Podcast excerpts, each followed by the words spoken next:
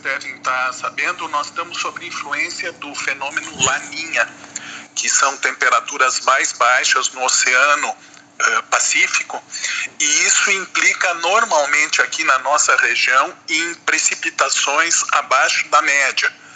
E no Nordeste brasileiro, Norte brasileiro, é o contrário, chove mais. O clima funciona mais ou menos como uma gangorra. Nessa situação, quando nós temos chuva abaixo da média, a temperatura no inverno fica um pouco mais baixa. É o que está acontecendo então aqui na nossa região. Né? É mais ou menos como se fosse uma panela com água, ela demora para esquentar e demora para esfriar. E uma panela sem água, ela esquenta rápido e ela esfria muito rápido. Esse é mais ou menos então o que causa o efeito laninha. Uhum. Todos os anos, professor, a gente percebe nas redes sociais aquelas postagens, as famosas fake news falando sobre inverno histórico. A gente pode esperar um inverno mais frio, realmente o senhor falava sobre isso, mas temperaturas extremamente baixas ou não? Uh, a previsão é do inverno um pouquinho mais frio em função desse fenômeno na uh, laninha. Como aconteceu nesse verão, algumas uh, proba uh, probabilidades assim ou, ou, previsões de temperaturas extremamente altas, isso na verdade não se confirmou. Né? Então, para o inverno aqui, eu acho que dificilmente na nossa região vai bater algum recorde histórico. A nossa região aqui tem um recorde histórico de menos 3 graus e 6 décimos. Uh, lembrando que esses termômetros de rua não, não nos dão a, a temperatura oficial.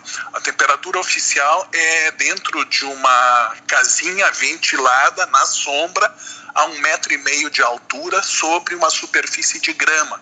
Assim que é marcada a temperatura no mundo inteiro. Esses termômetros de rua, normalmente eles muitos são pretos e são mais uh, elevados do que um metro e meio e eles podem então marcar alguma temperatura muito próxima da sensação térmica, ou seja, pode marcar temperaturas mais quentes quando tem sol ou é no verão, ou temperaturas mais frias do que a oficial no inverno. Professor, essa temperatura mais baixa registrada foi quando na nossa região? Uh, isso foi em 14 de, de junho de 1967 foi o recorde assim das, das observações aqui na região. Nessa época eram registradas aqui próximo da aquela praça ali na perto da Oktoberfest uhum. pelo Ministério da Agricultura. E depois disso não teve nenhuma temperatura mais baixa e a expectativa é que também não chegue nesse ano a isso. Recorde de temperatura em julho é menos 3 graus, que aconteceu em 20 de julho de 62. Depois, menos 2 graus e 6 décimos em 6 de agosto de 63.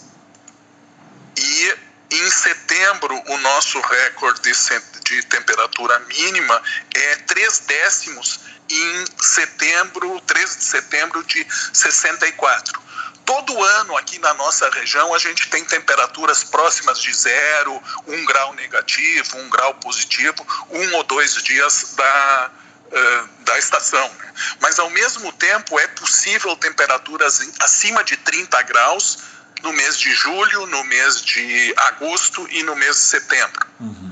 O nosso recorde em setembro, no dia 20 de setembro de 1930, deu 37 graus e 8 décimos, ou seja, uma temperatura praticamente de verão.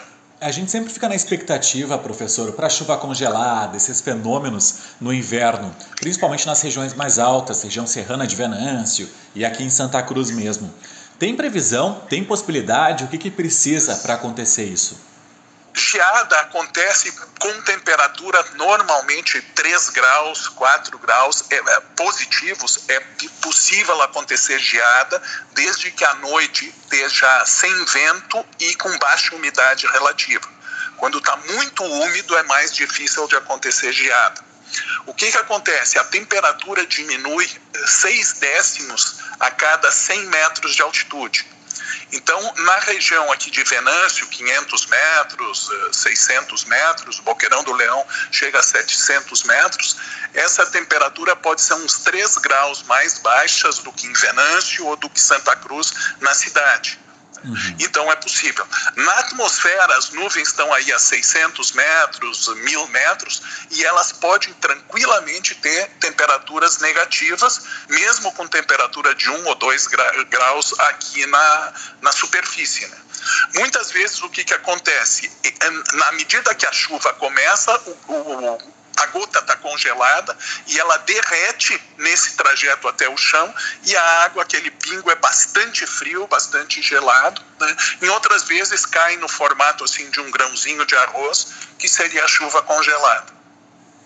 Então, resumindo tudo isso, será um inverno mais frio e menos chuvoso.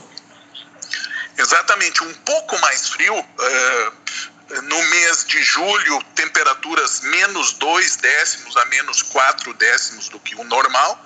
A temperatura normal para julho, a, a, temperatura média seria 14,4.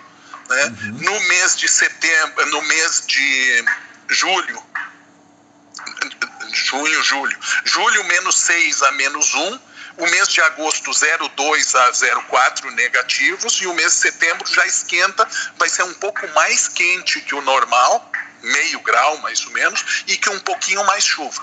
Uhum. Então o frio que nós vamos ter vai ser aqui a julho e agosto um pouco mais frio do que o normal, mas mais seco.